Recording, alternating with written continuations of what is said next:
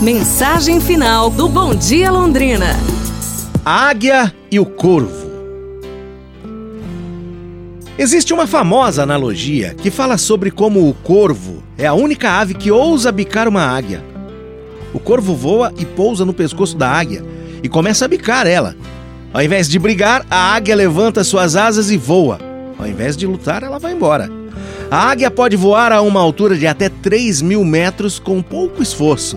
E quanto mais alto a águia sobe, mais difícil fica para o corvo. E o corvo acaba saindo por conta própria e deixando a águia em paz.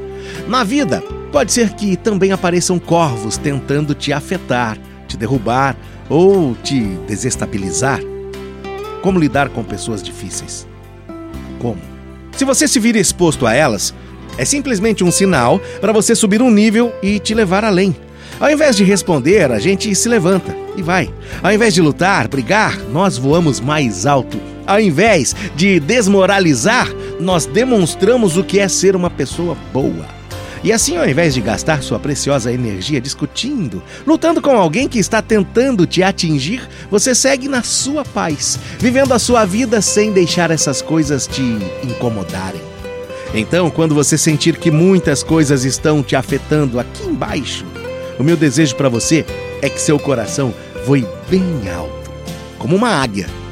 Eu espero que essa história possa te ajudar ou ajudar alguém que você ama, alguém que você conheça. É isso que eu desejo para vocês, tudo de bom.